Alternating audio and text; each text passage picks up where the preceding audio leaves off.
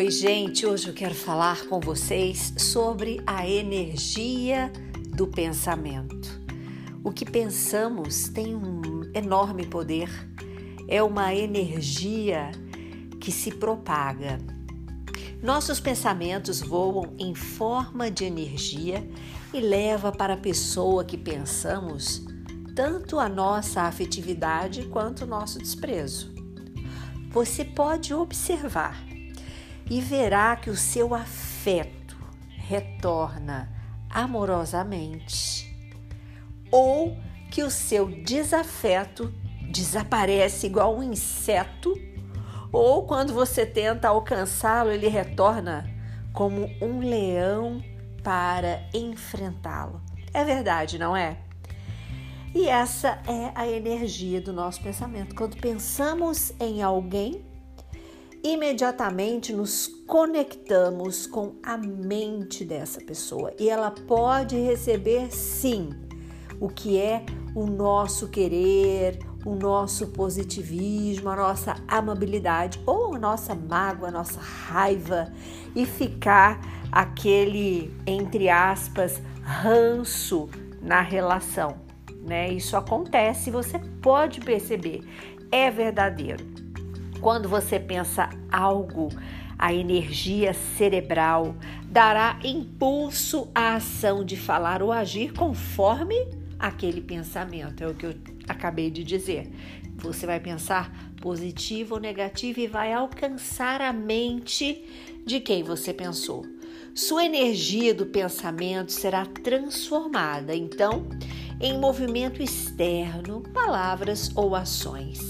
Suas ações e palavras vão interferir no mundo à sua volta e também afetará outras pessoas que, ao receberem, escutar ou ver essa energia, suas palavras e atitudes transformarão em si mesma esse impulso numa resposta a você.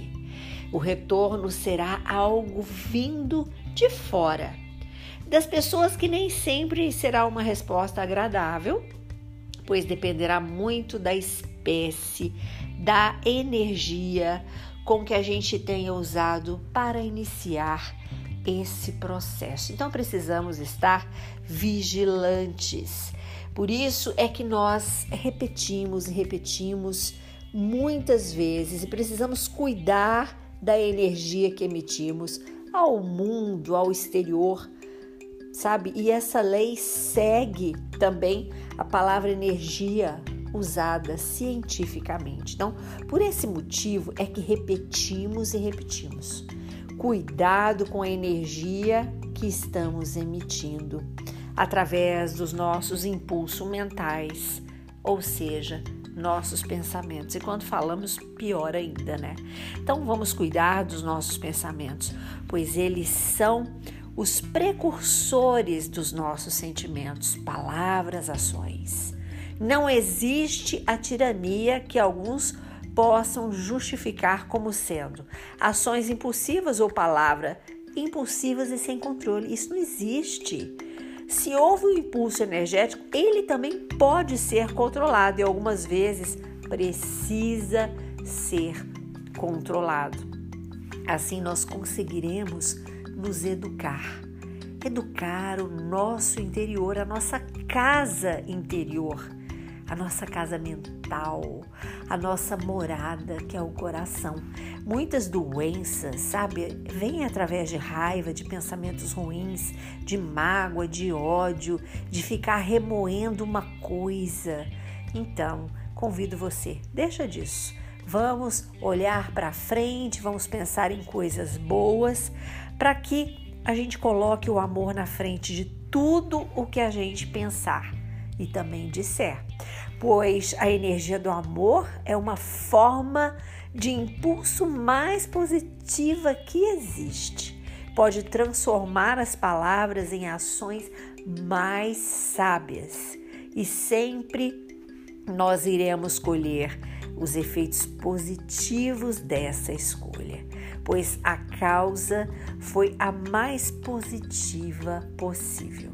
Eu te convido, seja positivo, ame E se você tem uma antipatia por alguém, trabalhe isso em você, porque não vamos ganhar nada com isso, a não ser rugas, dor de cabeça, taquicardia, entre outros, né? Aí vem um efeito cascata para o nosso estado físico e mental.